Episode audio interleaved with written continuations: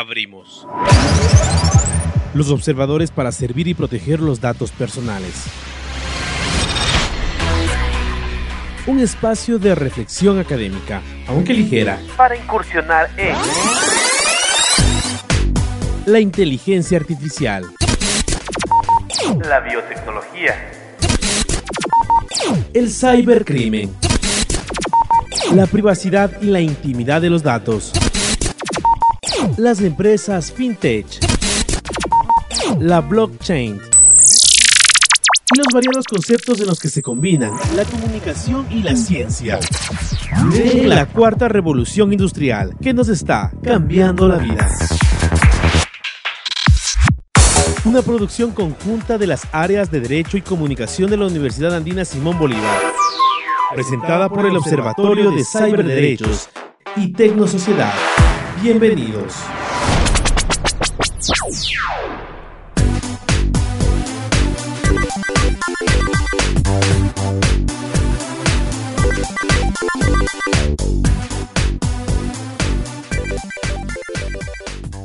Bienvenidos al programa que ustedes ya conocen los observadores y como siempre, Lucho hace la presentación del caso. Dele, Lucho. Bienvenidos queridos amigos a una nueva edición de Los Observadores. Los Observadores, su programa eh, especializado en tecnologías emergentes, comunicación y derecho.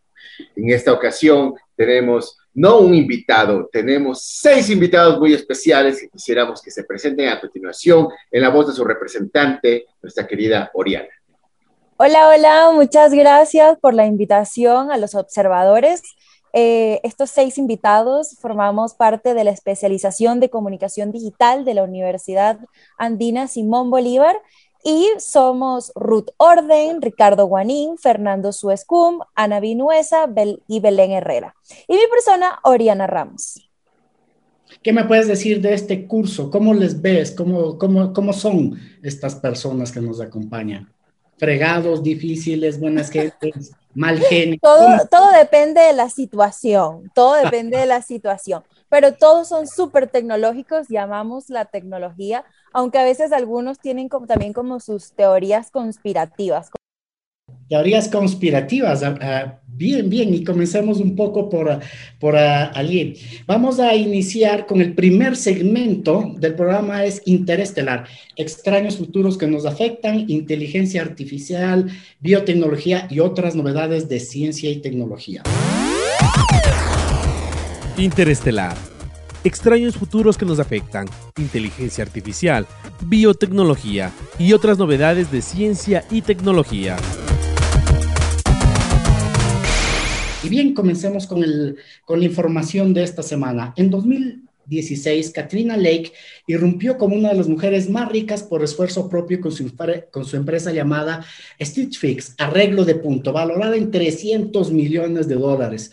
La estrategia que le hizo rica funciona reconociendo los gustos, necesidades de los clientes en las interacciones y elecciones que realizan a diario en el mercado de ropa. Básicamente, a partir de las cosas que nosotros hacemos y no somos conscientes. Lo único que hizo es medir eso. Eh, Steve Fitch entrega cajas con cinco artículos a sus clientes, quienes pueden devolver lo que no les interesa. La empresa utiliza decenas de expertos en análisis de datos para elaborar sofisticados perfiles de sus clientes con información que proveen acerca de sus preferencias. De esta manera emparejan los artículos que contienen la caja con las probables selecciones que efectuarían. El emparejamiento entre producto y elección es aplicable a cualquier comunicación cuyo objetivo sea influir en la decisión de un grupo. Y esto, por ejemplo, es fundamental para emparejar a los clientes o electores con los políticos, por ejemplo. Es decir, el campo de los datos, la interpretación de los datos, es en este momento crucial para los comunicadores y para, eh, en general, para el ser humano. En este contexto, chicos, les quiero hacer una pregunta. ¿Para qué estudiar comunicación digital? ¿No es suficiente con miles de tutoriales y cursos que inundan la red? Dale, Ricardo. Cuentas, Gonzalo, qué gusto, Luis, y qué gusto a todos los compañeros que tenemos acá. Lo, primero que se me vino a la mente hoy, eh, cuando escuchábamos esto de, de, de, que los datos te pueden ayudar a seleccionar ropa y demás, es que todos en este preciso momento no somos ricos es porque no queremos, porque hoy en día todos los datos los encontramos libres en la web, todos los datos eh, tú los puedes encontrar en, bases de datos generalizadas y esta minería de datos que se vuelve tan específica, se, se, crea como estos nichos especiales. Y, y, yo me pongo a preguntar, ¿cuántas personas más no pueden salir con esta idea, eh, al igual que Katrina, de sacar un, un programa o un algoritmo que te lea y te diga, ok, según tus gustos este tipo de ropa te gusta, o según tus gustos este es el tipo de cerveza ideal para ti, o según tus gustos estos serían los audífonos que van acorde a, tu rutina, a tu día a día, porque hay, tantos, hay tantos datos y hay tanta minería de datos. De hecho, justamente el día de hoy eh, me di cuenta de, de nuevo de, de, que mi teléfono me espía demasiado, eh, porque últimamente en las clases hemos venido hablando de muchas cosas y hoy teníamos justo en una clase del día de hoy eh, a una docente que nos hablaba justo de herramientas de jardín, herramientas de moladores y demás.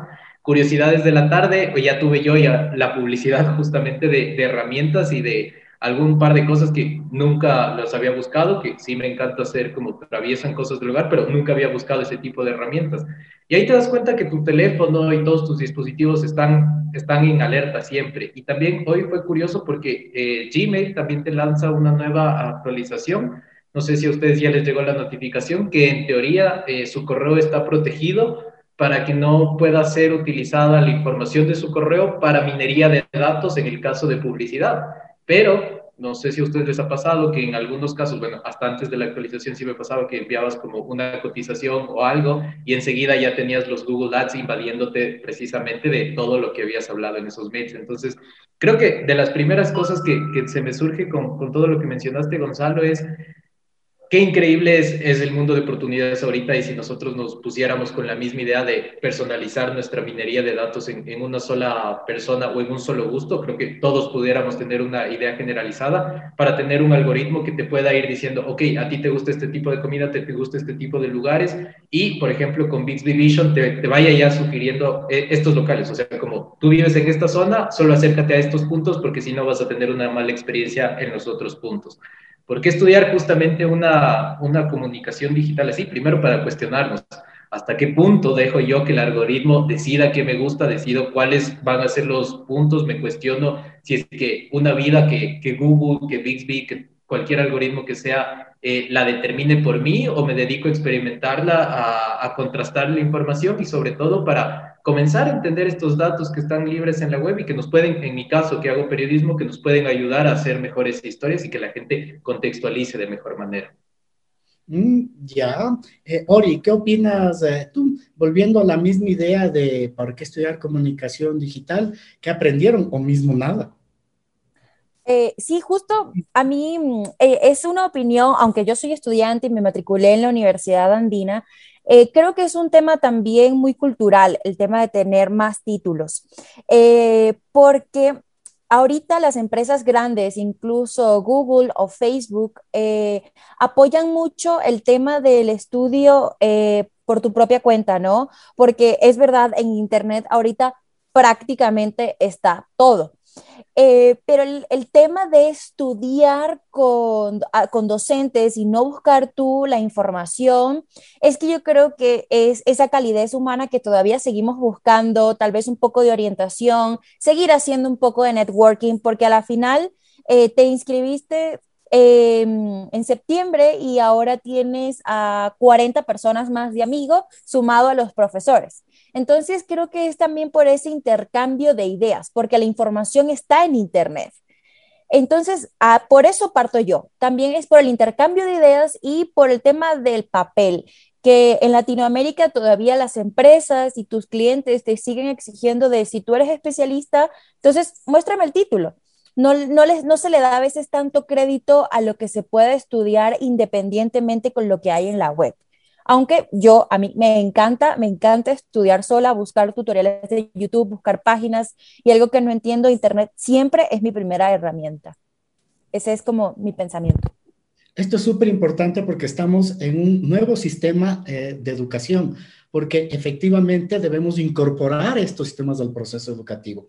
Yo creo, y les, les voy a contar a nuestra audiencia, lo que decía mi profesor de clases de baile. cualquiera puede aprender a bailar y usted puede aprender a bailar, puede enseñar a su tía, a su abuelita, a su mamá, la novia, quien quiera le puede enseñar a bailar, pero no es lo mismo tener una escuela. Siga una escuela.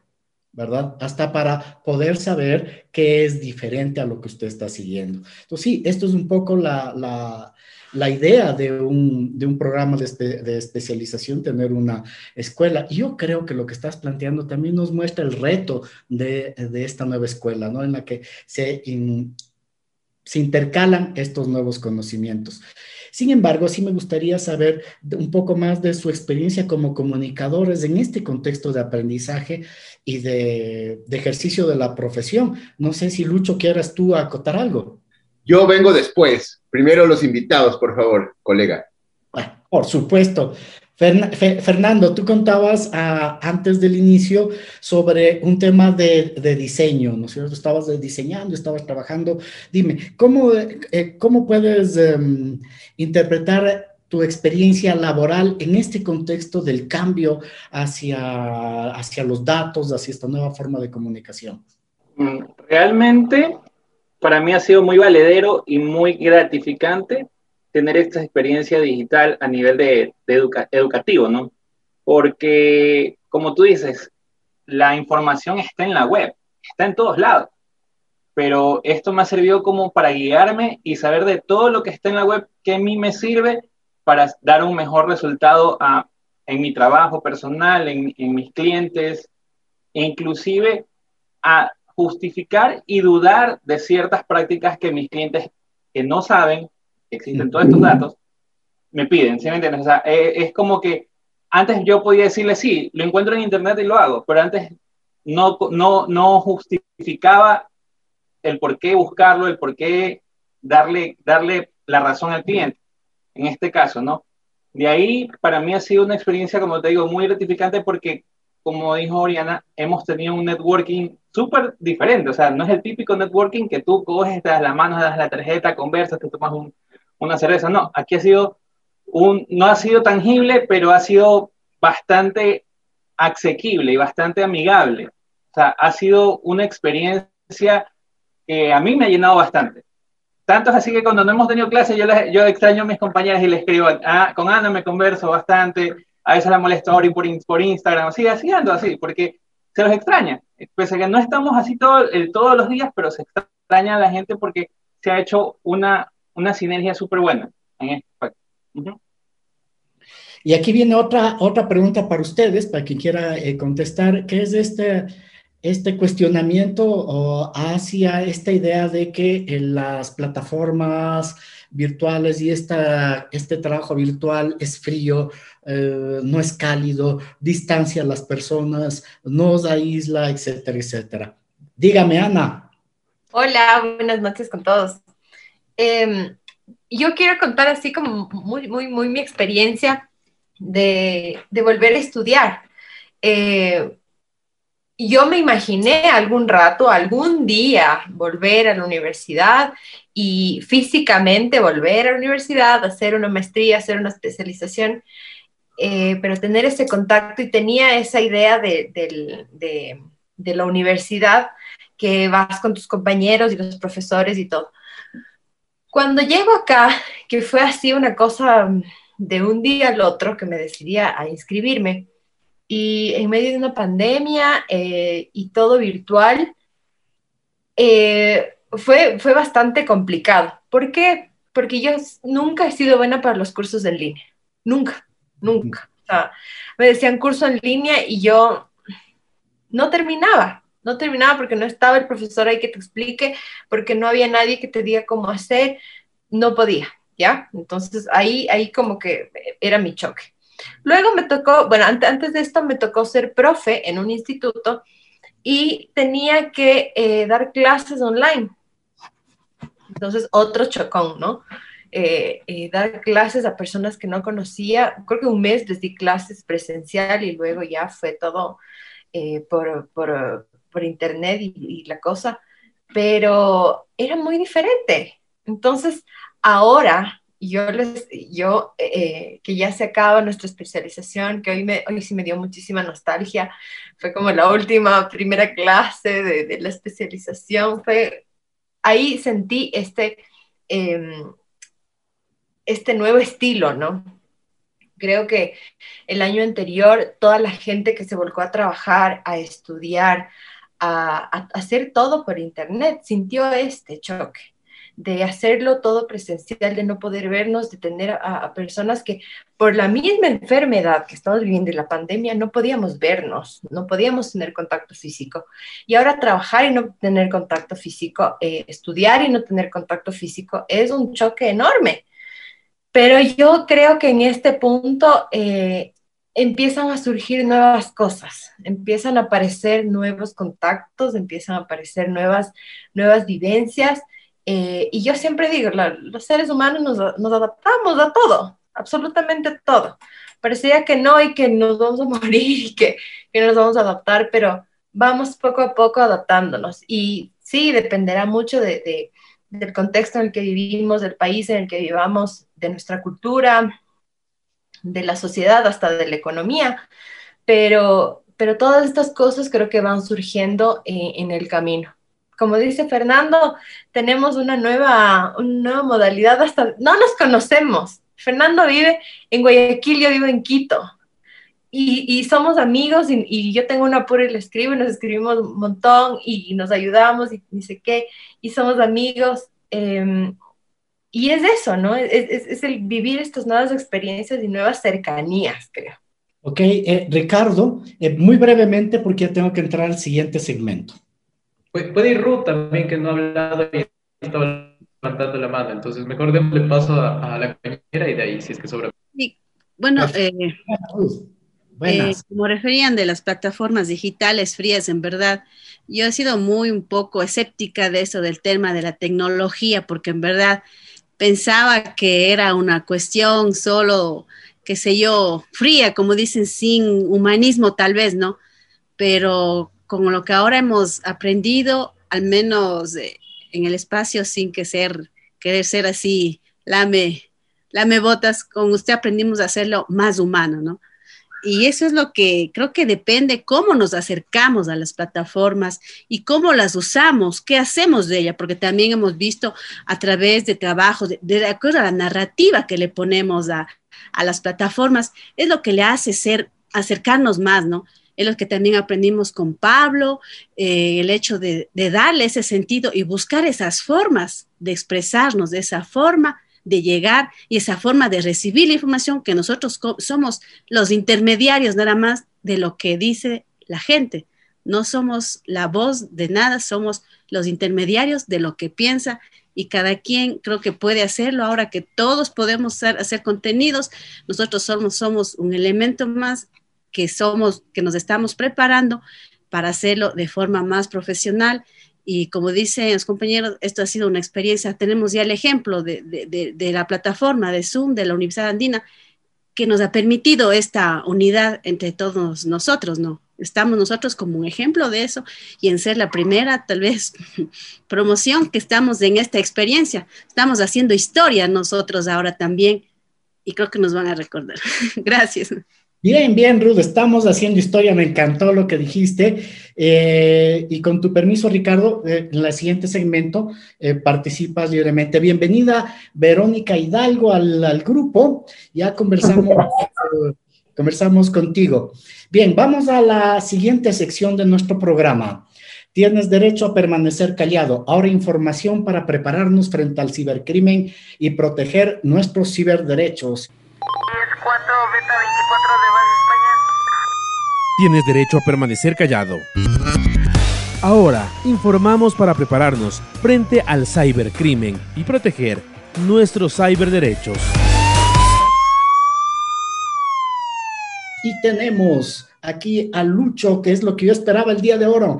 ¿Qué les puedes decir a nuestros invitados y al público sobre la última ley de protección de datos aprobada por la Asamblea el 10 de mayo con respecto a la comunicación, por ejemplo? Pero si tú tienes algo mejor que decir, como siempre, cuéntelo.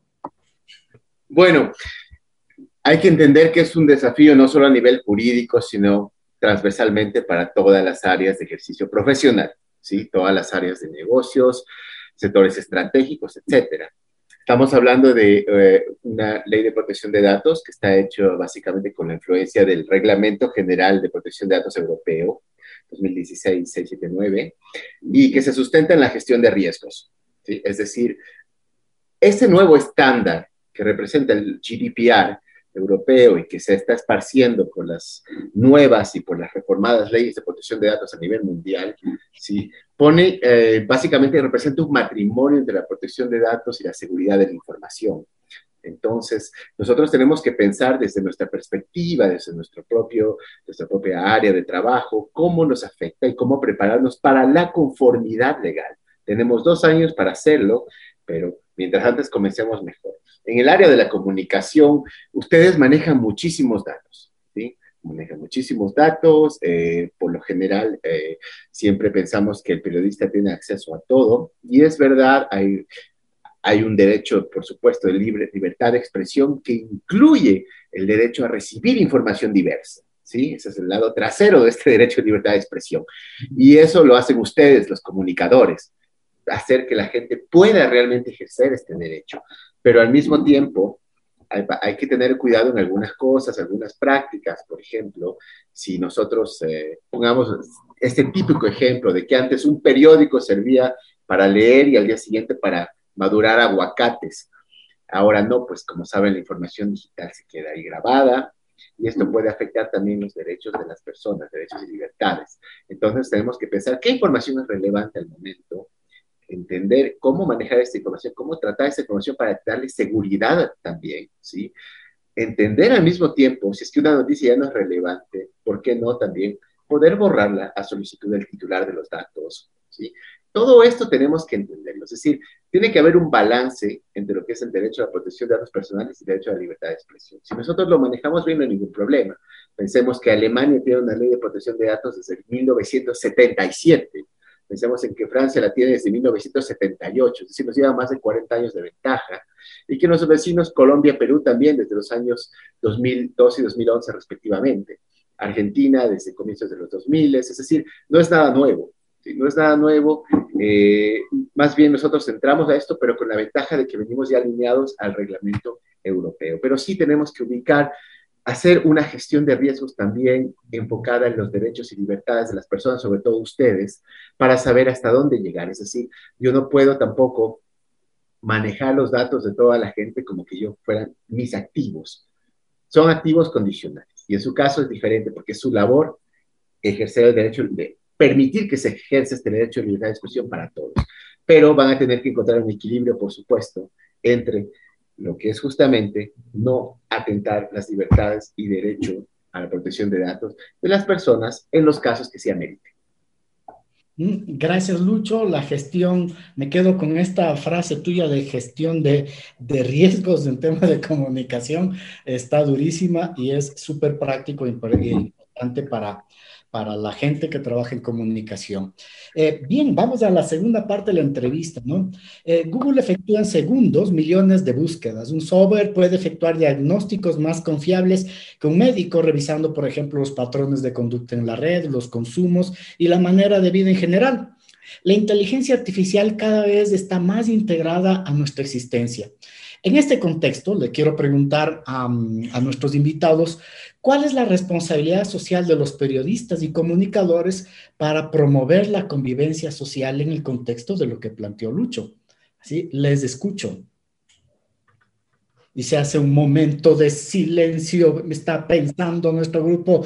Sí, sí es que muy fuerte la pregunta. Nos podrían dar algunos comodines para, para analizarlo. De verdad que está súper complicada. Yo no soy comunicadora de profesión, sí, por eso abstengo mi, mi comentario por el momento. Eh, Ricardo. Eh, no sé, me, puse a pensar en un montón de cosas y bueno, mi fuerte es, la fotografía y de, de, trasladarlo acá. Pero esta pregunta se me hace, recuerdo mucho esta, este debate que había hasta hace algunos años también en cuanto a la imagen de hasta qué punto tú puedes fotografiar a personas desconocidas en una plaza pública, o sea, hasta qué punto eh, eres dueño de, de esta esta imagen de, de, estas personas que te están robando su identidad. Y creo que, que, viene a ser lo mismo un poco con el tema de datos. ¿hasta qué punto llega a ser ético que nosotros tengamos una base de datos eh, o hayamos filtrado una base de datos? Y, y, cuál es esa línea? Y esa finísima línea creo que, que, que sucede bastante, que, nos da de, mucho de qué pensar y, y, en este momento mi cerebro ahí sigue como tratando de encontrar dónde, dónde está esa delgada línea de que, por ejemplo, una base de datos que se puede encontrar en la red y decir como, eh, porque los gobiernos son abiertos, decir como, ok, este gobierno priorizó para, para tener eh, ciertos contratos del que salió beneficiado a pesar de que había eh, mejores ofertas. Estamos en una crisis de sonido en este momento, pero lo resolvemos inmediatamente. Ricardo, se está cortando, apaga tu imagen perfecto y ubica la última frase en que nos, la última parte en que nos quedamos.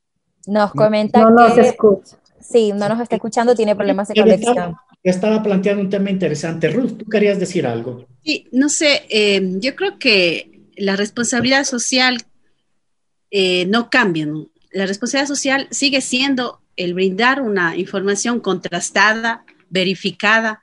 Yo creo que esa es la responsabilidad. Y si hablamos de la inteligencia artificial, mucho se ha dicho que a lo mejor las consecuencias que, puede, que pueden tener la implantación de esto podemos hablar, no sé, de pérdidas de empleo, por ejemplo, me, topo con ese tema, al, tener robots a cargo de, ese tipo de, de, ciertas actividades, ¿no? Pero creo que la, eh, la responsabilidad social del comunicador sigue siendo esa, la misma que ha sido todo el tiempo, en brindar lo mejor la información y utilizar lo que la tecnología mismo nos ofrece para poder eh, hacerlo de manera ya más verificada, con mayor datos, con mayor certeza, en el sentido que ahora tenemos a la mano todo este tipo de información que hemos aprendido, que, lo que lo tenemos y lo podemos poner al servicio mismo de, poder obtener los mejores réditos, tanto para los que están aplicando esto como para los que vamos a hacer nosotros como consumidores, porque no podemos eh, desligarnos de que somos consumidores, ¿no? Además de periodistas. Mm, sí, muy interesante. Vero, cuéntanos. Ah, bueno, también lo que quería decir, bueno, la responsabilidad, todo lo que dijo Ruth, eh, de acuerdo, tiene toda la razón, pero también tenemos nosotros como consumidores un poco de responsabilidad, porque por ejemplo nosotros por adquirir software como Google o software gratuito que nos puede seguir, aceptamos que se compartan nuestros, eh, nuestros datos, que sean no, cuidamos, nosotros mismos no cuidamos nuestros propios datos. Y si bien es cierto, los periodistas tienen una responsabilidad, también nosotros como prosumidores tenemos que cuidar nuestros datos y ser más fuertes en eso. No podemos permitir que, como sabemos, Facebook simplemente coja nuestra información y de todos nuestros amigos y la distribuya porque queremos estar en Facebook y aceptamos todo lo que nos ofrece. correcto. Eh, Ori, cuéntame. Eh, yo creo que mm, sí hay como una línea bastante oscura en el tema de los datos, pero las aplicaciones eh, tampoco no te dan chance, porque si tú no aceptas los términos y condiciones y no das tus datos, simplemente no puedes estar en la red. Entonces, eh, no es que puedo decirte, mira, te quiero dar solo este dato mío o no, no te lo quiero dar. Si no te lo quiero dar y no accedo a darte todos los permisos, no puedo estar. Eh, y eso es lo que a veces tampoco no toda la población entiende. Yo creo que el 1% y cuidado, si no menos, son los que se detienen a leer realmente las políticas y condiciones. Y por esto fue el revuelo que pasó últimamente en WhatsApp cuando alguien decidió leer los términos y condiciones y le dijo a todo el mundo de que lo que estaba pasando, pero eso ya viene pasando siempre. Y esto viene incluso ligado con el tema del espionaje, que la gente cree que lo están espiando y de que escuchan sus conversaciones tal como decía Ricky, es que les estás dando permiso a todo tú aceptaste. Entonces, ahí tal vez podría existir el balance de eh, estar en la aplicación sin, sin no darte mis datos o filtrar qué tipos de datos necesitas. Por ejemplo, a mí no me molesta dar mi correo electrónico, no me molesta dar mi fecha de nacimiento, no me molesta dar eh, mis intereses. ¿Qué tal vez sentiría yo que puede eh, como traspasar ese nivel personal o de privacidad, el tema de la geolocalización. Puede ser, pero entiendo que el tema de geolocalización, cuando también es bien utilizado, funciona. Por ejemplo, tipo, para que, que no, no, llegue a pasar jamás y que no se tengan que utilizar, pero por ejemplo, tipo un secuestro o cosas así feas que tengan que localizarte, mm, puede ser, ¿no? Entonces creo que había, habría como que tal vez desmenuzar y saber qué datos están realmente atacando tu privacidad personal y qué datos no. Porque no creo que compartir el correo electrónico con alguien tampoco te vaya a funcionar. Y si eres como re paranoico, pues ábrete un correo electrónico que solo sea como para tus redes sociales y tienes el personal como para otro. Mm, correcto. Me, Podría ser. Me parece que volviendo al tema de la responsabilidad social y de lo que dijo Ruth, me parece muy interesante esto de que seguimos con las mismas responsabilidades, pero digamos con mayor complejidad. Y una de, estas es la multiplicidad de versiones que tenemos de la realidad. Antes era mucho más fácil, ¿no? La Guerra Fría, ¿no? Capitalismo versus socialismo, buenos y malos, nazis y norteamericanos, hasta las películas eran así de sencillas, ¿no? Indios y vaqueros, es todo era más polarizado pero este mundo más complejo nos da una multiplicidad de versiones, de, capas de, información que me parece que es lo que, con lo que ustedes van a trabajar como comunicadores. ¿Qué, les parece? O sea, yo sí considero que es una responsabilidad. Bueno, ahí va, ahí va Anita, Dale, igual. Eh, también iba, iba justo por esa, por esa línea, que creo que la responsabilidad de tener más información y más acceso a la información. Les da eh, y nos da como comunicadores esa, esa mm, responsabilidad social de, que hablábamos hace un rato, porque no es eh, nada más que tengo toda la información en, en, en, el Internet, ni tengo toda la información a mi alcance y tengo datos. Hablábamos en una clase que eh, em, el uso que yo le doy a esos datos, creo que por ahí va la ética y la responsabilidad como profesionales. Entonces, si, eh, si tengo datos de, de, mm, que los quiero mostrar como positivos o los quiero mostrar como negativos, también depende mucho de desde dónde yo esté planteando las cosas y a, a, quién me, me deba, por último, ¿no? Pero la responsabilidad está por ahí. Uno como profesional y del otro lado, como decía Verónica también, por el lado de quien consume. Eh, consumir como, como comunicadores o como profesionales también eh, tiene mucha responsabilidad. Si ya sabemos por dónde van las cosas, si ya sabemos qué es lo que nos están mostrando y tenemos la capacidad de diferenciar esto, entonces por ahí va exactamente nuestra responsabilidad de qué, de qué hacer y qué no hacer, ¿no? Eh, muchas cosas pasaron también en, la pandemia cuando se compartía información falsa. Muchos comunicadores compartieron información falsa. Entonces, por ahí va ese, el uso que nosotros también le demos a lo que mostramos, a lo que compartimos y a lo que consumimos. Lo que decía Ori de incrementar es 1%, ¿no? Claro. Eh, Fernando y después Ricardo, por favor. Este, yo también considero que que, que, hay que contrastar. O sea, yo no soy comunicador, o sea, soy comunicador, pero no soy comunicador social, o sea, no soy un periodista. Digo comunicador porque a la larga el trabajo del, publicista es también dar una información.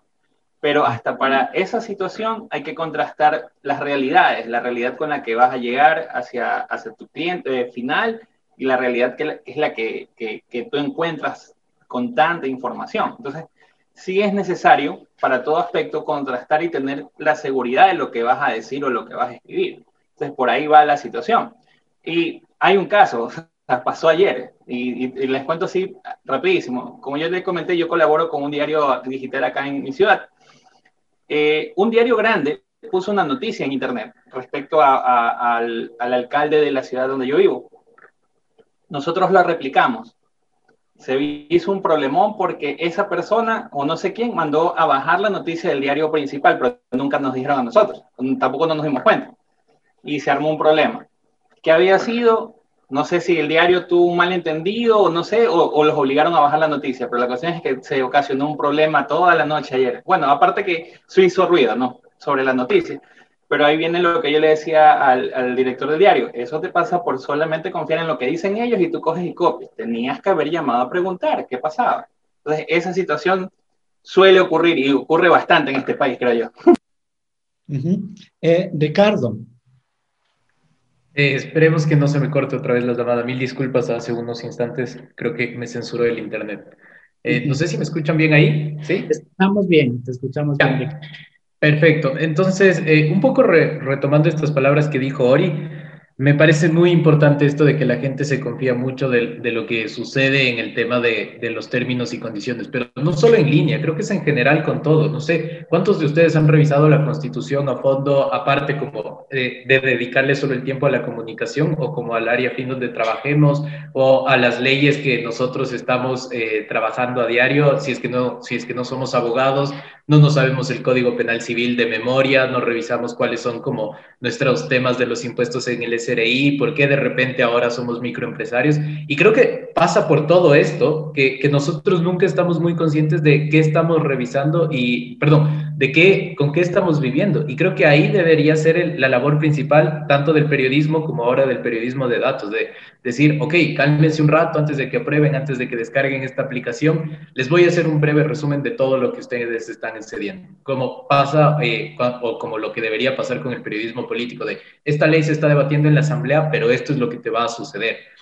Creo que si nosotros comenzáramos ahí por empezar a entender a todo el mundo siempre, sería lo ideal. Y eh, luego pensando un poco en esto de, de, las múltiples personalidades que tenemos, creo que a muchos nos, nos, va a pasar, sobre todo si es que andamos como en diferentes temas, porque esto a la final te, te crea como un, un usuario multifacético. Por ejemplo, en mi caso, a mí me encanta jugar, eh, soy, soy amante de los videojuegos, me dedico, bueno, antes le dedicaba todo el fin de semana, como las noches, por lo menos unas seis horas a los videojuegos.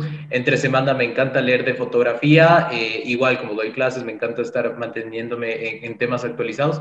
Y como que te vuelves un, un, un, personaje en el que muchas veces el algoritmo no te sabe qué mostrar y por eso creo que mi teléfono también a cada rato activa más frecuentemente Bixby, porque está como, como loco. Y como hablábamos hoy con, con una profesora del, del posgrado, ¿por qué no jugar con esto del algoritmo también y crearle como nosotros mismos como falsas identidades? ¿Cuál, cuál sería como esta, e, esta diversión desde fines de semana que le puedes engañar al algoritmo y que le pongas también a, a preguntarse como qué sabe de ti y, y, qué es verdad y qué no, como para hacerle la contraparte a que nosotros le podamos decir, nosotros también queremos jugar contigo y no solo juegues tú conmigo.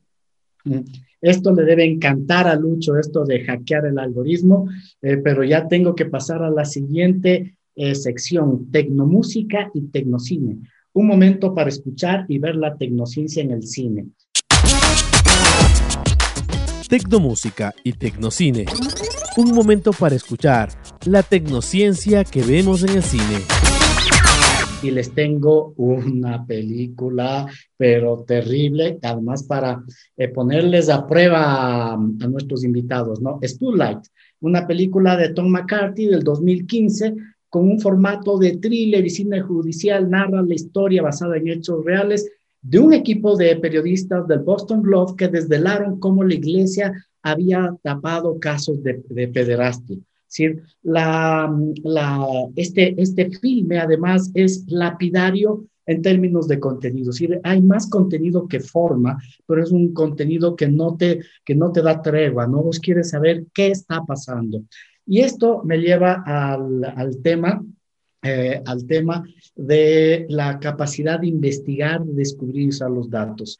Ya les voy a comentar, pero en este momento pasemos a escuchar que me parece la, la canción que elegí para nuestra audiencia es eh, Keep Silent, es decir, mantengamos, mantengámonos calladitos, que me parece que está muy bien para, para comunicadores en esta sala, ¿no? Así que vamos a escuchar el, eh, la canción de, de Howard Shore, eh, conocido por la banda sonora del Señor de los Anillos, nada más y nada menos. Y ahí vamos.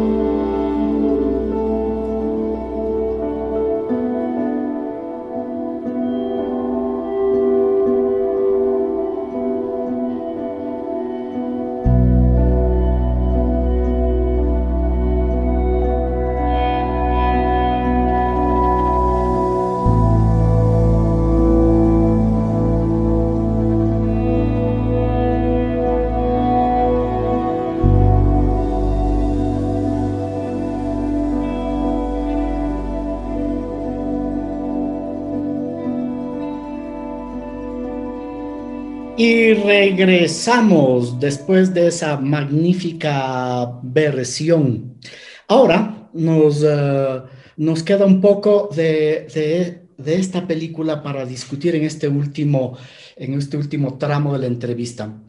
Eh, escogí la película por un comentario, un artículo de vanguardia que se los voy a leer. Aunque más que de curas y periodistas, habla Spudlight de algo que corroe la verdad desde dentro, los puntos ciegos, ese camello en medio de la habitación que nadie ve, ni siquiera los veteranos periodistas.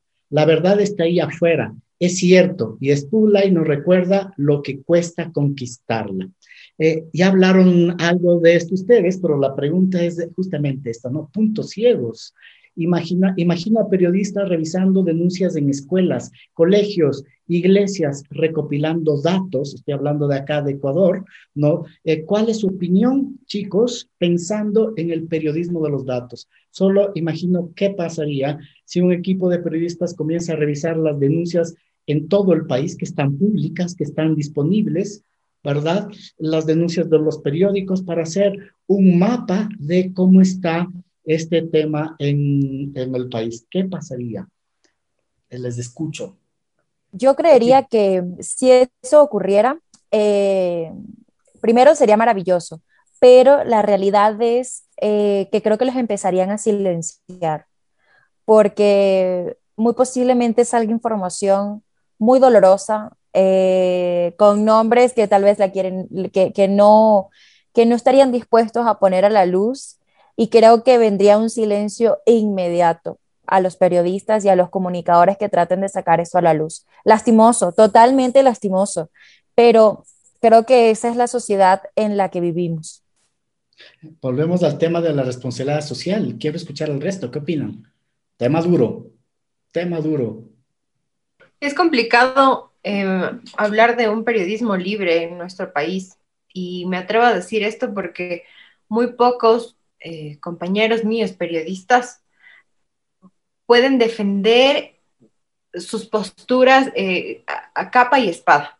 ¿sí? Eh, trabajar en un medio creo que te, de alguna forma te encierra un poco y no puedes ser, hacer las cosas como tan libre y trabajar eh, solo, hacer un periodismo de investigación real, como dice Oriana, sería bastante peligroso. Eh, recuerden que hay tres periodistas que hace unos años, eh, dos periodistas y, y, su conductor que murieron de los, los compañeros del comercio, en una cobertura. Detrás de eso no sabemos qué hay también, ¿no? Eh, si había algo de investigación, si había un periodismo de investigación.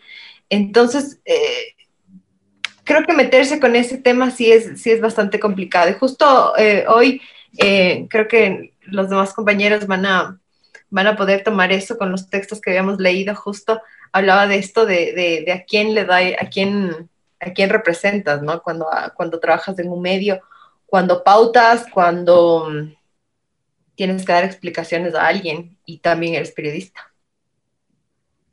Y es el tema de que estamos olvidando en el mundo las redes sociales, parece que todo es libre, que la información está allí, que cualquiera puede denunciar, pero no, tenemos, me parece que es importante tener acá a comunicadores, periodistas de todos los campos, publicistas, de toda la gente, porque hay que eh, devolver esta capacidad de investigar el periodismo que es clave en la libertad de expresión, ¿verdad? Em, te, te escucho, Vero, que me parece que querías decir algo. Sí, es que también hay que pensar en dos cosas, ¿no? Que justo en las lecturas que estábamos haciendo, una cosa es, la noticia es la inmediatez. Entonces, estos equipos que puedan hacer periodismo de investigación que toma meses, no es algo tan inmediato, necesitan que alguien les financie. Y como decía Ana y como decía Oriana, tal vez no, no encuentren tanta gente que quiera financiar algo muy fuerte, porque también tenemos que ver eh, como se dice, no se muerde la mano que te da de comer. Entonces, sí es, es complicado qué tanta libertad realmente hay de información. Y que, y que yo creo que también hay que acotar de que, de que estemos diciendo esto no significa que nosotros estemos de acuerdo con eso, ¿no? Porque aparte de lo que dice Vero, eh, de que obviamente eso necesita un financiamiento también necesita un respaldo jurídico, necesita muchísimas cosas, ¿no? Eh, pero es lamentable, es sumamente lamentable de que no exista tal vez ese, ese libre periodismo que se quiere hacer. y, y, como retomando un poquito lo que han dicho todos eh, y que Ricardo también comentó hace un rato, creo que eh, en cierto punto tenemos que también dedicarnos un poco a ser ciudadanos, investigadores y conscientes y prepararnos para eso. ¿Y por qué lo digo? Porque vivimos en automático. Los que investigan son los, eh, los periodistas, los profesionales investigadores, los docentes, eh, los que saben de leyes son los abogados, pero esa no es la idea, o sea, porque las leyes no están hechas solo para los abogados, sino para los ciudadanos. Entonces tú deberías saber también cuáles son tus derechos, deberías saber también cuáles son tus deberes. Eh, y por eso también deberías saber qué estás aceptando. Deberías tener la capacidad de investigar sin necesidad de que otra persona te lo diga. O sea, deberíamos tener como ciudadanos esas otras habilidades que realmente nos están faltando como, como cultura, como comunidad, y eso también nos hace personas más responsables. Ori, ¿y eso no será responsabilidad también de los comunicadores? Porque eh, es cierto que tengo una responsabilidad personal, sin duda, ¿verdad? Pero eh, lo que planteaba Luis de la gestión de riesgos también tiene que ver del otro lado, ¿no? Con avisar a la gente de esos uh, riesgos. Estoy pensando eh, además en otra cosa que decía Jarvis, y es que el tema no es que la comunicación o la investigación para la comunicación no sea, ya no, hay, no exista quien financie, sino que el modelo de negocio ha cambiado. Entonces debemos encontrar otras formas para financiar los procesos de comunicación que son fundamentales para la convivencia, me parece, me parece. ¿Qué opinan ustedes?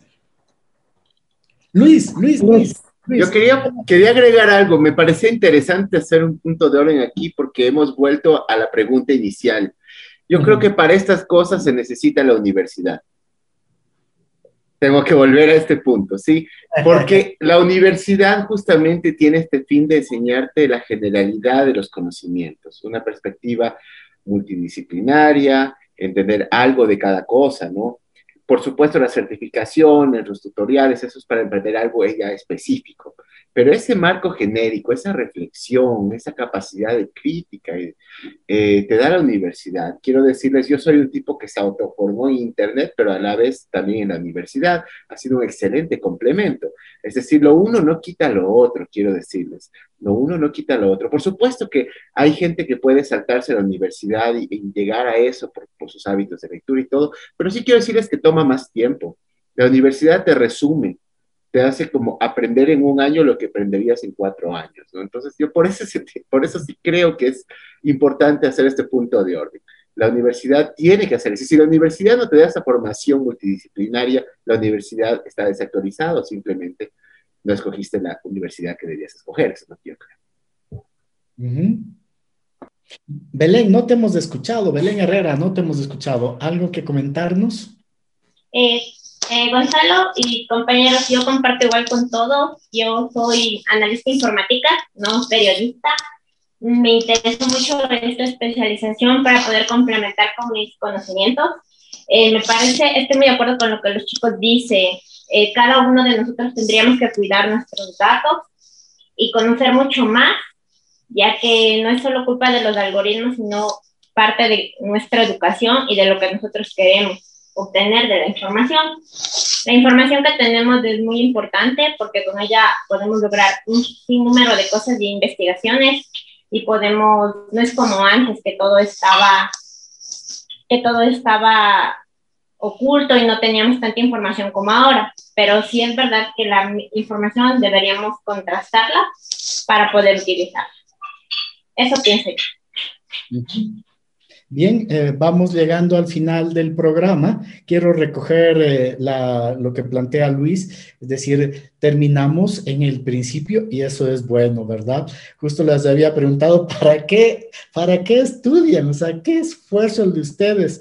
Y concluimos que, eh, que es algo extremadamente eh, valioso y en el mundo de la información se vuelve aún más importante porque necesitamos aprender a filtrar toda esta cantidad de información. Los docentes, los, la colaboración, el trabajo de equipo nos ayuda a procesar todo, toda esta experiencia y a sintetizar, ¿no? Entonces, sí, eh, quisiera mm, eh, recoger además el, el valor que, que, que, tienen ustedes, ¿no? Porque es un, es un esfuerzo eh, personal en las condiciones en las que estamos viviendo, ¿no? Hay que trabajar, estudiar y hacer todo, todo eso, entonces no es para nada fácil, así que está muy bien. No sé si alguien quiere decir algo, ya nos podemos ir despidiendo.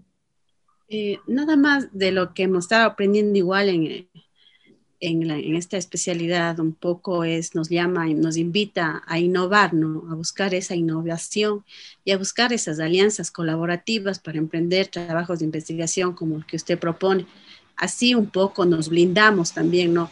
Porque creo que ya siempre hemos estado esperando a lo mejor estar amparados de, un medio de comunicación y siempre hemos visto que los grupos periodistas, de grupos periodistas eh, participan en, en eventos, en concursos que les permita dar mayor eh, fortaleza a sus investigaciones, ¿no? Se ampraban en eso, pero ahora creo que está un poco más esto de las alianzas colaborativas, no solo a nivel eh, local, sino que ahora la tecnología mismo nos permite hacer esas alianzas a nivel internacional. Creo que serían un poco las formas de ir cumpliendo esta responsabilidad social y que ese periodismo y esa comunicación de riesgo un poco se va a que siempre va a haber el riesgo, que siempre van a haber interés que se afecten, va a haber, pero ahí nos toca a veces tomar ese riesgo, ¿no? A través de estas alianzas podría ser una de las estrategias. Yo creo, sí, yo quería hacer un aporte o una invitación incluso. Eh, creo que con lo que hemos conversado hoy, eh, puede plantear la idea de un proyecto maravilloso para un medio que se dedique no a noticias, no a memes, sino a informar, que se dedique a enseñar a la población y a los ciudadanos acerca de derecho, de comunicación, de políticas, de informática y de las cosas básicas que realmente no están, o que tal vez, como dice Luis, no tienen acceso a la universidad y no pueden tener ese pensamiento crítico. Me parece que podría ser un, proyecto maravilloso eh, y lo dejo en la bandeja para mis compañeros o para las personas que nos escuchan, creo que puede ser súper interesante. Gracias, Ori. Te invito a participar y les invito a todos a participar en el, en el Observatorio de Ciberderechos y Tecnosociedad. ¿No? Donde ustedes pueden eh, hacer este, eh, una parte de este ejercicio que tú propones, Ori, ¿no? Es decir, eh, sus prácticas, sus trabajos pueden convertirse en, en, post para el observatorio que lo estamos oh, todo el tiempo trabajando, ¿no? Así claro que sí, maravilloso. Gracias, gracias. Perfecto. ¿Alguien más? Ya nos vamos despidiendo. Fin, fin del proceso eh, bien, eh, hemos tenido aquí a Ricardo Banín, a Ruth Orden, a Fernando Suescum, Ana Vinuesa, Verónica Hidalgo, Hidalgo, Belén Herrera y Oriana Ramos. Nos hemos tenido aquí de la especialización de la especialización en comunicación digital de la Universidad Andina Simón Bolívar. Ha sido un verdadero honor tenerles aquí. Nos encanta tener a nuestros estudiantes eh, con su participación. Y Lucho, de el pitazo final al programa, por favor. Bueno, gracias a todos, gracias amigos por escucharnos semana a semana, cada miércoles a las 9 de la mañana, siempre con temáticas diversas, con invitados de lujo y mucha gente que definitivamente nos aporta a reflexionar, a entender ciertas cosas en particular de sus especialidades. Muy contento de estar aquí, muchas gracias a todos los invitados del día de hoy y recuerden, somos los observadores y nuestra misión es repensar las tecnologías emergentes a partir de las ciencias sociales. Hasta una próxima edición.